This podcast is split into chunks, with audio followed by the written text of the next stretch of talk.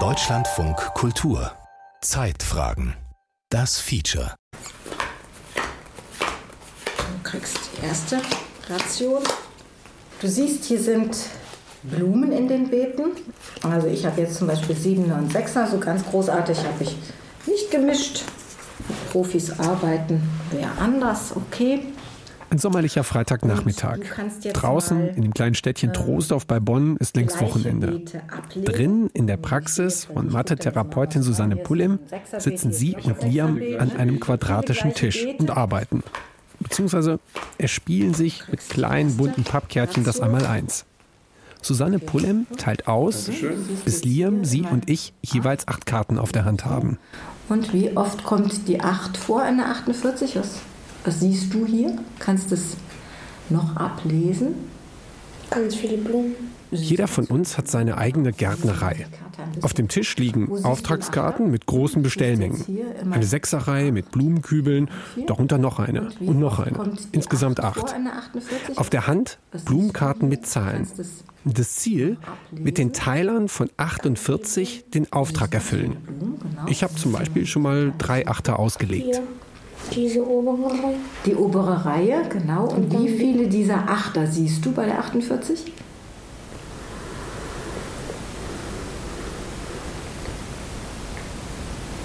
Sechs. Sechs Achterbeete sind das also.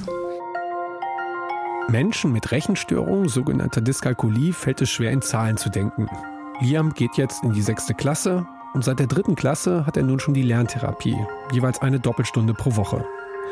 Liam braucht spezielle Hilfe und vor allem braucht er Zeit. Während er auf die Auftragskarte mit den Blumen reinschaut, verstreichen zehn lange Sekunden. Er kämpft um die Einmal-Eins-Lösung und macht dabei kurze Kehllaute, so nervöse Räusperer. Seine Augen flackern unruhig über die Karten. Und während Liam kämpft und ich ihn beobachte, merke ich, wie auch ich die Luft anhalte. Wenn du jetzt hier siehst, dass du eins, zwei, dreimal neuner Blumenbeete hast. Wie viele sind das? Mhm. 27. Perfekt. Super. 27. Okay. Durchatmen für einen Moment. Das geht gut, bis wir nochmal wieder auf die Karte vom Anfang schauen. 6 mal 8 ist 48, klar. Aber was ist 8 mal 6? Liam weiß, dass es eigentlich wissen müsste und kommt nicht drauf. Wieder Räuspern, wieder dieses Augenflackern und mir stockt schon wieder der Atem. Zu dumm das deutsche Bildungssystem vernachlässigt Menschen mit Dyskalkulie. Ein Feature von Stefan Beuting. Seit ich zum Thema Dyskalkulie recherchiere, bleibt mir immer mal wieder die Luft weg. Und das hier ist ja nur ein Fall von vielen. Das Thema betrifft einige hunderttausend Schülerinnen und Schüler, taucht aber in der Debatte um gute Schule und Bildungsgerechtigkeit kaum auf. Insgesamt sind nach aktuellem Forschungsstand drei bis sieben Prozent der Bevölkerung von Dyskalkulie betroffen. Es geht also um Millionen Menschen in Deutschland und viele von ihnen erzählen davon, wie viel Ignoranz und Stigmatisierung sie in Schule und Alltag erfahren. Also es wird halt damals so dargestellt, du bist halt zu doof für Mathe. Und äh, dann ja, denkst du halt automatisch so, okay, scheiße, ich kann jetzt nichts dagegen machen. Ich würde sagen, das ganze schulische Selbstvertrauen ähm, leidet darunter. Also das hat nicht nur Einfluss auf Mathematik, sondern auf das ganze schulische Dasein. Das ist einfach die traurige Situation, dass wir dieses Stigma haben, dass Menschen mit einer Dyskalkulie einfach dumm und faul sind, weil sie bräuchten sich nur mal hinsetzen, mehr Rechnen üben und dann wäre das Ganze ja gar kein Problem mehr. Aber wer eben Menschen mit Dyskalkulie fragt, der bekommt mit, da ist ein Problem. Mal, das, was ich meinte mit dem Wasser, mit den Prozenten, das sind dann halt, wie viel Prozent das halt von etwas ist. Das sind 15 Prozent, das sind 25 Prozent. Lena und ich treffen uns in einem Wartezimmer. Ein kleiner quadratischer Raum von etwa drei mal drei Metern. An der Wand hängen Bilder, auf denen Glasröhrchen abgebildet sind. Unterschiedlich hoch gefüllt mit blauer Flüssigkeit. Genau dasselbe hatte ich auch damals am Anfang damit du halt Prozentsatz verstehst. Das Wartezimmer des Mathe-Therapie-Zentrums Köln. Das ist für Lena so etwas wie ein Schicksalsort. Als wir überlegen, wo wir über Dyskalkulie sprechen könnten, war schnell klar, am besten hier. Es hängen ja hier Bilder an der Wand und damals hingen hier auch schon Bilder, wo dann halt Leute meinen, so, oh, vielen Dank für die tolle Nachhilfe, Dankeschön für die Eins. Und ich war so, ja, da gehörst du eh nie zu. Sechs Jahre ist das jetzt her. Da war Lena zum ersten Mal hier, in der Praxis von Thorsten Landwehr. Und zu Anfang oft mit ihrer Mutter und die ist heute auch mit dabei. Es ist halt kein angsteinflößender Raum an sich, sondern es ist eher so ein warmes Willkommen heißen. Aber wenn du halt Mathe einfach nur furchtbar findest, ist es halt trotzdem furchtbar, hier zu sitzen dann. Und dabei ist Mathe für sie lange Zeit überhaupt nicht furchtbar. Also eigentlich war ich in der Grundschule ziemlich gut in Mathe tatsächlich, im Rechnen. Ich habe auch meinen Freunden erklärt, wie es geht. Bis zur fünften, sechsten Klasse ging das auf jeden Fall auch gut. Und dann halt erst, als es schwieriger wurde, bin ich nicht mehr so ganz mitgekommen. Zum Problem wird Mathe erst in der siebten, als Bruchrechnen drankommt. Ja, dann habe ich halt die Klausur wieder gekriegt. Und dann kam ein Mathelehrer zu mir und war so, kann ich mal mit dir unter vier Augen sprechen? Und dann wurde ich halt damals gefragt, so, ja, kann das sein, dass du eine Mathe-Schwäche hast? Dann war ich so, nee, ich, also ich habe eine Eins gehabt bis zu dieser Klasse. Dann war er so, ja, aber du hast gar nichts hingekriegt von dem, was Grundsätze ist. Du hast keinen Bruch rechnen können. Und dann war ich so, hm, komisch jetzt noch. Also ja, ich glaube, du hast Dyskalkulie. Und äh, ich war jetzt einfach nur schockiert, weil ich halt, ich wusste nicht mal, was Dyskalkulie ist. Und äh, dann war er so, ich, ich habe Dyskalkulie. Und dann bin ich rein, habe erstmal angefangen zu weinen, war so, ich habe Dyskalkulie. Und meine beste Freundin so, was für ein Scheiß, du bist doch nicht dumm. Mit jeder Mathestunde wachsen die Defizite. Und vom damaligen Mathelehrer gibt's keine Hilfe dafür Druck. Also es wird halt damals so dargestellt, du bist halt zu doof für Mathe. Ja. Und äh, dann, ja, denkst du halt automatisch so, okay, scheiße, ich kann jetzt nichts dagegen machen. Lena schreibt Fünfen. Und als die Mathe-Note Lenas Versetzung gefährdet, versucht die Mutter mit dem Lehrer zu reden. Er hat mir das ja gegenüber auch so gesagt. Drei Prozent in der Klasse haben halt das Kalkulieren, da kann man nichts machen und ihre Tochter gehört dazu. Das ist ja im Prinzip so, dass der Lehrer sagt, gib dir mehr Mühe, streng dich mehr an. Das heißt, von Anfang an wird mir impliziert, dass ich nur nicht ordentlich will und nicht, dass ich vielleicht nicht kann. Auch Siri Gottschling war bei Thorsten Landwehr in der Mathe-Therapie. Als sie in ihren 40ern damit anfängt, liegt ihre Schulzeit schon viele Jahre zurück. Ihr vordergründiges Ziel, genug Mathe verstehen, um ihr Abi nachzuholen, um dann noch mit Ende 40 studieren zu können. Aber da ist noch ein Ziel. Diesen Makel beheben, nicht rechnen zu können. Der Wunsch, sich nie mehr vor Mathe fürchten zu müssen. Meine Mathelehrerin hat mich extra auflaufen lassen. Wenn sie wusste, ich weiß es nicht, hat sie äh, mich extra dran genommen, um mich vor der Klasse zu demütigen. Und sie hat auch oft ja gesagt, ach, das hat sowieso keinen Sinn und so. Also sie hat praktisch noch zusätzlich das genährt, dieses Gefühl zu versagen, hat aber auf der anderen Seite keine Hilfe angeboten. Siri Gottschling hat Glasknochen. Während andere zur Schule gehen, liegt sie häufig mit Knochenbrüchen zu Hause. Sie verpasst Unterrichtsstoff und das macht sich besonders in Mathe bemerkbar. Die Noten rutschen ab und von dort weiten sich die Probleme aus? Ich würde sagen, das ganze schulische Selbstvertrauen leidet darunter. Also das hat nicht nur Einfluss auf Mathematik, sondern auf das ganze schulische Dasein sozusagen. Also auch auf andere Fächer, so dass man Prüfungsangst auch in anderen Fächern entwickelt, weil einfach dieses Grundgefühl der Unsicherheit ja auf alles Einfluss hat. Ich weiß noch, dass ich damals ähm, so überfordert war, dass ich meiner Mutter praktisch ankündigte, ähm, nicht mehr leben zu wollen und das als siebenjährige Grundschülerin. Der Begriff Dyskalkulie taucht circa 1940 auf. Im Jahr 1974, also schon vor einem halben Jahrhundert, beschreibt der tschechische Wissenschaftler Ladislav Kosch Dyskalkulie als Lernschwäche, die rein die Beherrschung von Zahlen, Mengenvorstellungen und Rechenoperationen betrifft. Nach und nach folgen Untersuchungen über die Ursachen im Gehirn und internationale Studien über die Verbreitung. Schließlich wird die Rechenstörung von der WHO als Entwicklungsstörung anerkannt und bekommt eine ICD-10-Klassifikation. Doch an den Schulen scheint das noch nicht überall angekommen. Es ist unglaublich, es ist skandalös, dass so etwas gerade von gewissen Fachdisziplinen negiert wird, die sagen halt, das ist ein rein Lernproblem dieser Kinder. Wenn man sie nur vernünftig unterrichtet und anleitet, hat man solche Probleme nicht, ja. Also, und das ist etwas, da sagen wir natürlich, das ist für diese Kinder ein Schlag ins Gesicht. Gerd Schulte-Körner.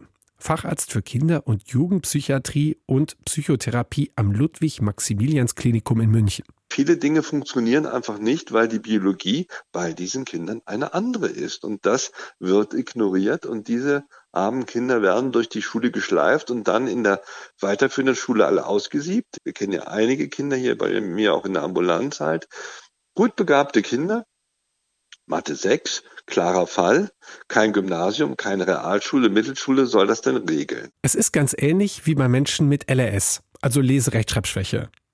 Die haben Buchstaben-Wortwahrnehmungsprobleme. Und genauso gibt es diese Wahrnehmungsprobleme für Menschen mit Dyskalkulie, wenn es um Zahlen oder Mengen geht. Sie können es einfach nicht können. Und was denen zum Beispiel auch schwer fällt, ist, nehmen wir mal die Wertigkeit an, ja, die Wertigkeit der Zahl 1, ja. Wenn Sie in der Einer-Position haben, entspricht es genau einem Element. Haben Sie die 1 aber in der Zehner-Position, nämlich 1, 0, dann ist die Wertigkeit dieser 1 plötzlich 10. Haben Sie zwei Nullen, steht diese 1 nicht für 1, sondern auch nicht für 10, sondern für 100. Das heißt, Sie müssen sozusagen eine Repräsentation von Menge und Zahl erlernen. Ja? Und das zum Beispiel fällt Kindern mit Dyskalkulie schwer. Überhaupt fällt ihnen schwer, Mengen zu schätzen. Was genau bei Dyskalkulie im Kopf passiert und vor allem was nicht passiert, das ist noch nicht vollständig erforscht und nicht ganz leicht zu erklären. Sie müssen sich das vorstellen. Das Gehirn verarbeitet nicht primär eine Zahl, ja, sondern was über den Sehnerv ankommt, ist Information über Helligkeit, über Kontrast, über Raumlage, ja. Und diese Zahl, also die wir dann nachher meinen zu sehen, wird im Gehirn abgebildet. Das Gehirn konstruiert die sozusagen. Ja, will sagen, wir haben primär erstmal eine visuelle Repräsentation von phonologischen Funktionen und eine Repräsentation auch von Zahlen. Im Netz finde ich Grafiken zum Thema. Gehirnbereiche, die besonders aktiv sind beim Rechnen, sind eingefärbt dargestellt. Die Zahl 9 kann ich beispielsweise als Bild vor mir sehen oder als Punktmenge, visuelle Repräsentation. Angenommen, ich höre aber das Wort 9, findet die phonologische Repräsentation in einem anderen Bereich statt. Und je öfter mein Gehirn diese Vorgänge übt, desto schneller die Repräsentation von 9 in meinem Gedächtnis. Rechnen funktioniert dann reibungslos, wenn diese verschiedenen Hirnbereiche gut zusammenarbeiten. Und bei Dyskalkulie ist genau das gestört. wenn Sie sich jetzt vorstellen, den Zahlenraum nehmen wir mal an von 0 bis 100. Dann hätte jemand, der also eine Vorstellung von Zahlenraum hat, wenn ich sage halt, das ist die Hälfte, ja, ist doch klar, ist bei 50. Ein Kind mit einer Dyskalkulie hat wahnsinnige Schwierigkeiten, sich diese Zahlendimensionalität vorzustellen. Die sagen, ah, die Mitte. Wenn Sie sogar denen das grafisch zeigen, Sie nehmen eine Gerade, machen zwei Endpunkte und sagen mal, wo die Mitte ist, dann haben die Schwierigkeiten. Parallel zur weiteren Erforschung der Ursachen von Dyskalkulie wächst auch die Menge an Erkenntnissen über Diagnostik, Hilfestellungen und Therapien. Je früher erkannt, desto leichter können die basalen Rechenschwächen noch ausgeglichen werden. Menschen mit Dyskalkulie, sagt Gerd Schulte-Körne, können, wenn auch in einigen Fällen nur mühsam, gute Fortschritte erzielen. Wenn das Umfeld aufmerksam ist, also Eltern, Schule, Lehrkräfte und eine geeignete Therapie früh genug beginnt. Nochmal zur Erinnerung. Drei bis sieben Prozent der Menschen in Deutschland haben Dyskalkulie. Millionen Menschen, Hunderttausende Schülerinnen und Schüler. Statistisch also mindestens eine oder einer pro Klasse. Und trotzdem fühlen sich Lena und ihre Familie zu Schulzeiten mit der Dyskalkulie ziemlich allein auf der Welt. Lenas Mathelehrer, den sie in der siebten Klasse hat, kann oder will ihr nicht helfen. Auf die Anfrage hin, ob er sich das nicht als junger Mathelehrer vielleicht mal zumuten möchte, eine Schülerin dann individuell zu fördern, ja mal was auszuprobieren, weil es gibt ja Literatur dazu, ja und das wurde gesagt, nein. Das mache ich nicht, weil das ist hoffnungslos. Man kann da nichts machen. Ich kann das verstehen, dass sie darum kämpfen wollen. Aber es ist nun mal so, man kann da nichts machen. Lena tut in dieser Zeit alles dafür, in Mathe nicht komplett unterzugehen. Also in meiner Klausurenphase gab es so viel Nachhilfe. Da hatte ich hier bestimmt vier, fünfmal die Woche, also wirklich viermal die Woche Nachhilfe. Und dann halt habe ich zu Hause gelernt mit meinen Freunden, also locker sechsmal die Woche Nachhilfe und trotzdem eine fünf. Und wir haben da, glaube ich, eine Dreiviertelstunde in diesem Lehrerzimmer gesessen und ich habe mit allen Engelzungen auf ihn eingeredet. Auch es gibt ja vom Bildungsministerium auch ein Gesetz dazu, dass jeder Schüler ein Anrecht hat auf individuelle Förderung. Und es war absolut nein. Es ist zwecklos, es tut mir leid, ich kann das verstehen, dass sie als Mutter da natürlich reagieren, emotional, aber es ist leider so, man kann einfach nichts machen. Er hat es in dem Kontext gestellt, es ist eine Krankheit, die nicht heilbar ist. Und ich weiß, dass ich damals gesagt habe, ich lasse das nicht äh, zu. Gut. Ich meine, sie wäre damals in der achten Klasse gewesen und war der festen Überzeugung, dass sie niemals hier hinkommen möchte. Also sie hat mir auch die ganze Zeit am Anfang nur erzählt, wie wahnsinnig gut sie in Mathe wäre. Das machen viele, in der Hoffnung, dass ich es dann glaube. Aber in dem Moment, wo wir dann miteinander arbeiten, wird es natürlich sofort offenbar, wie tief Lücken sind oder wie große äh, Verständnisschwierigkeiten da sind, was für Basisthemen überhaupt nicht klar werden, dass selbst eine leichte Plusaufgabe Schweißperlen auf die Stirn zaubert. Thorsten Landwehr ist zertifizierter Lerntherapeut, Mathecoach und Gründer und pädagogischer Leiter des Rechentherapiezentrums Köln. Die eine Zauberformel, sagt er, die gibt's nicht. Sein Prinzip? Vertrauen aufbauen, einen Mathe-angstfreien Raum schaffen, dabei hilft ihm persönlich sein förderpädagogischer Hintergrund und dann versucht er den Punkt zu finden, wo das Mathe-Problem seine Wurzel hat. Und von dort aus Stück für Stück zu helfen, Mathe wieder neu zu begreifen. Ja, also das war für sie unheimlich äh, schwierig, erstmal hier anzufangen, weil es für viele Schülerinnen und Schüler ein ganz großer Schritt ist oder auch für Erwachsene. Denn Mathe ist das schlimmste Thema für die. Warum? Weil sie nichts können, weil sie sich dumm fühlen, weil sie ganz viel geübt haben, trotzdem nicht besser geworden sind und sich das nicht erklären können. Und das war bei ihr eben auch ein ganz großes Thema am Anfang, dass sie gesagt hat, ich bin ein dummer Mensch, obwohl sie wahnsinnig schlau ist. Als Lena die Therapie bei Thorsten Landwehr beginnt, scheint ihre Lage maximal verfahren. Um sich die Mathe-Therapie von mehreren hundert Euro pro Monat leisten zu können, versucht ihre Mutter die Kostenübernahme durch das Jugendamt der Stadt Köln zu erreichen. Dafür muss Lena zunächst zu einem Kinder- und Jugendpsychiater. Der soll bescheidigen, ob sie wirklich Dyskalkulie hat. Also ich wusste gar nicht, was mit dem Ergebnis ist. Ich, ja. Mir wurde das einfach nur übertragen dann von anderen Leuten und das war's. Also mir wurde nichts gesagt, letztendlich wieder. Das psychiatrische Gutachten bestätigt, Lena hat Dyskalkulie. Der nächste Schritt, Schule und Jugendamt setzen sich zusammen und beraten, ob sie nun eine Förderung erhält. Ihr Lehrer ist auch dabei. Lena erinnert sich an den Termin. Da sitzen da, ich weiß nicht, wie viele Leute da saßen. Ich glaube, fünf, sechs, sieben Leute saßen da. Der Preis dafür, damit das Jugendamt die Kosten übernimmt, Lena muss durch dieses Verfahren. Und dann wurde angefangen darüber zu reden, wie schlecht ich bin. Und mein Mathelehrer war so, die hat Dyskalkulie, die kriegt es gar nicht hin, äh, die wird auch in meiner Klasse durchfallen sonst.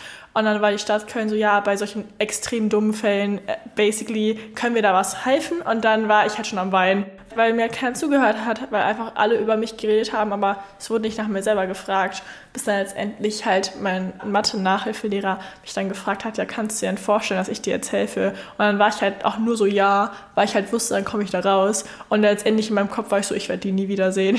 Am Ende bezahlt das Jugendamt die Therapie bei Thorsten Landwehr. Auch weil Lenas Familie so hinter ihr steht, ihre Mutter so hartnäckig kämpft. Die Regel ist es offenbar nicht. Wir wissen das ja schon eh, dass Kinder, die aus sozial schwachen Haushalten kommen, dass die ja ähm, generell in unserem Bildungssystem äh, äh, schlechter äh, klarkommen als Kinder, wo vielleicht Eltern eine Nachhilfe oder eine Förderung oder irgendwas auch finanzieren können. So und damit ist einfach ähm, diese Problematik gegeben. Es wird in die Schule delegiert. Die Schule hat aber auf deren Seite keine Lehrkräfte sitzen, die fachkompetent sind, um den Kindern eben diese Dyskalkulie Förderung zukommen zu lassen. Ein Teufelskreis, sagt Annette Höhenhaus vom Bundesverband Legasthenie und Dyskalkulie. Einige Jugendämter, deren Töpfe relativ leer sind, lehnen das aber auch ab. So, dann bleibt den Eltern nur übrig, da Druck zu machen. Dann muss sich das Jugendamt von der Schule bescheinigen lassen, dass die Schule nicht in der Lage ist, die Kinder entsprechend zu fördern. So, und dann ist es verpflichtend, dass das Jugendamt eintritt.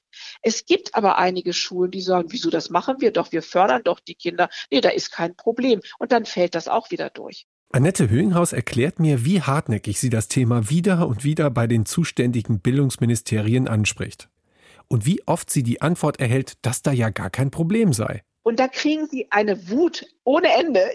Und Sie hören es tagtäglich hier am Beratungstelefon, welche Leidensdruck die Kinder haben, welche Odyssee die Eltern durchlaufen, damit ihren Kindern geholfen wird. Und hier kommen ja nur die Eltern an, die sich wirklich engagiert kümmern können. Von den anderen Eltern hören wir ja alle nichts.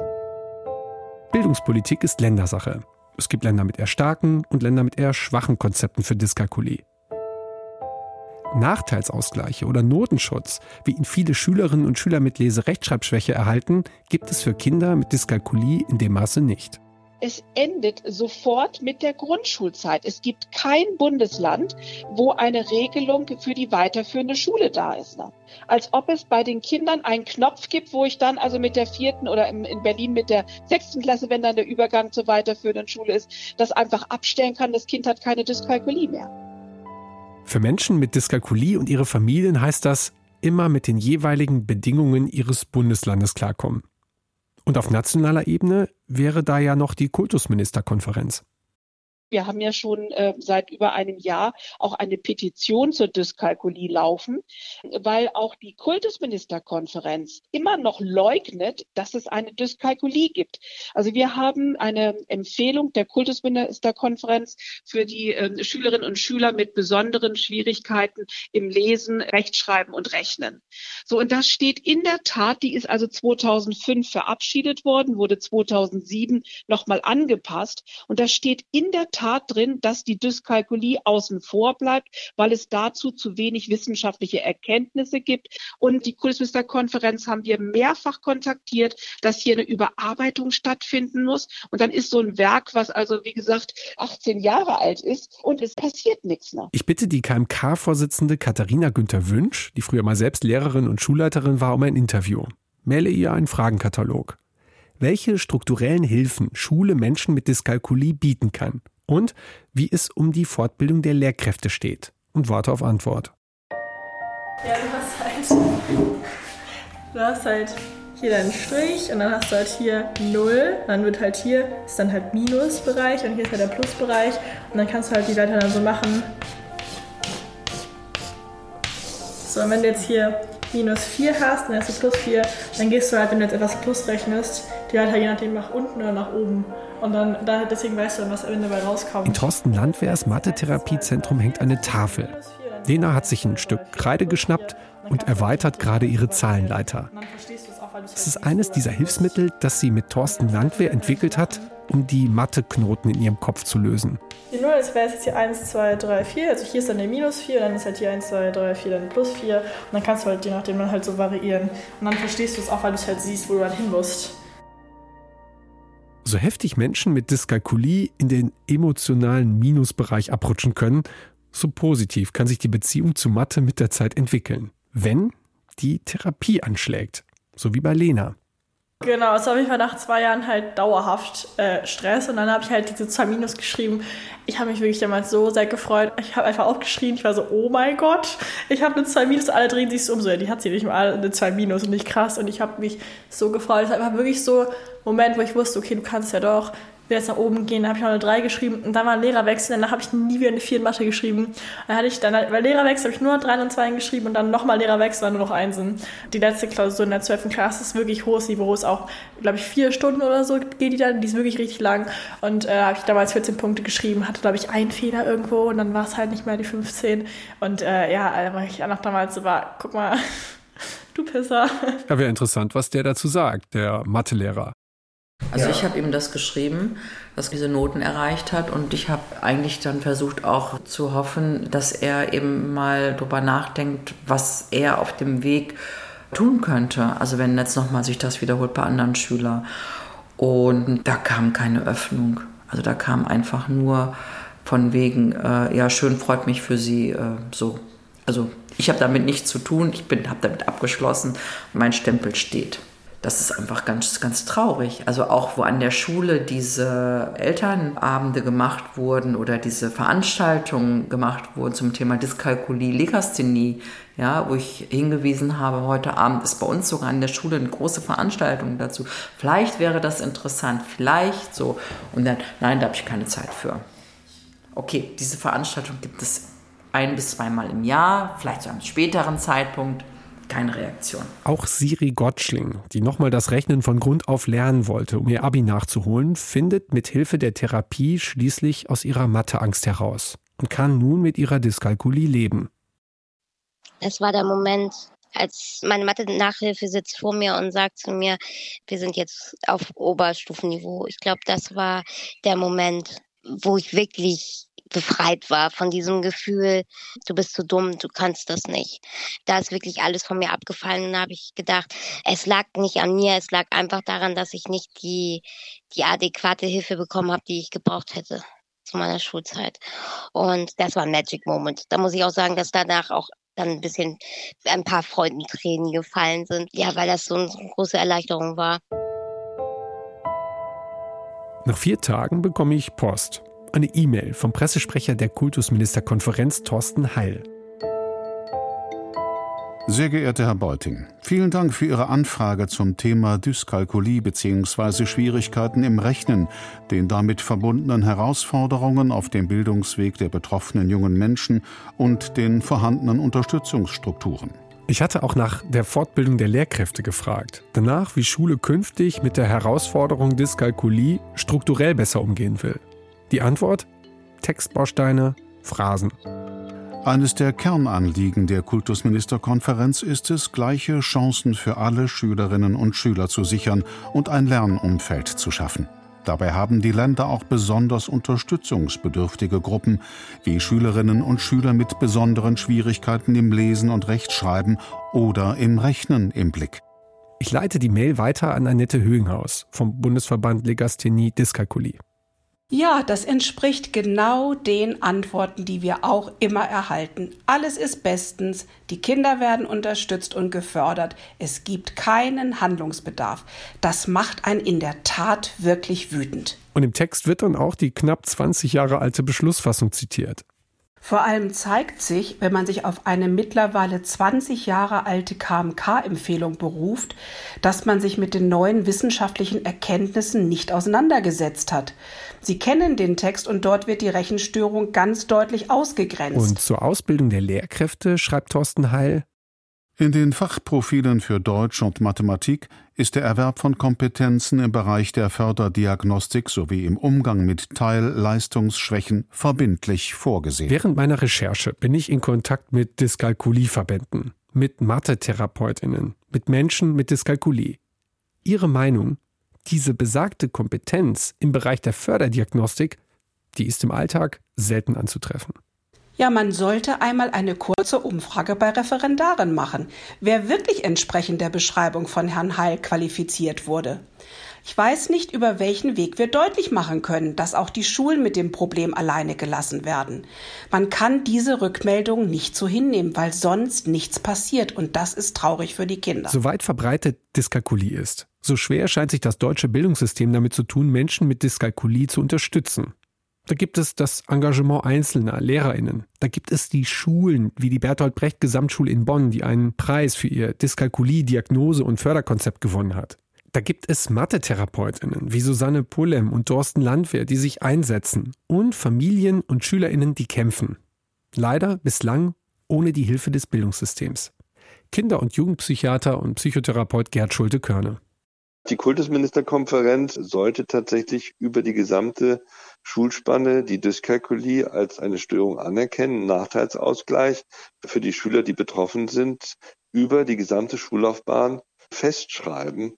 Und damit wäre schon eine Entlastung geschaffen. Und die Pädagogen auffordern, dass eben halt Lernstörung ein zentraler Bestandteil der Ausbildung und zwar über alle Schulformen ist, dass es nicht nur der sonderpädagogische Bereich ist, sondern über alle Schulformen.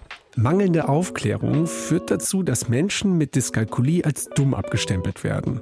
Die Forschung zeigt, dass sie es nicht sind. Die Geschichten von Menschen wie Lena und Siri zeigen, dass Therapie helfen kann, mit Zahlen klarzukommen und die Angst vor Mathe zu verlieren. Die Frage ist, wie kann Schule hierbei helfen? Zu dumm, wenn unser Bildungssystem darauf nicht langsam eine Antwort finden würde. Zu dumm. Das deutsche Bildungssystem vernachlässigt Menschen mit Dyskalkulie. Das war ein Feature von Stefan Beuting. Redaktion Franziska Rattay. Regie der Autor. Ton, Technik Uwe Bräunig. Es sprachen Christoph Wittelsbürger, Nina Lentföhr und der Autor. 443.000. Oh, super. Ganz toll. Wow. Ganz schön stark. Hast du super gut gemacht. Dann machen wir nächstes Mal noch ein bisschen weiter. Wie ist denn das mit den Ferien mit dir? Ferien? Willst du in den Ferien auch kommen oder machst du eine Pause? Pause. Pause, oder? Ich glaube auch, du machst eine Pause. Super. Und dann kannst du noch kurz vorne warten. Ja. Okay?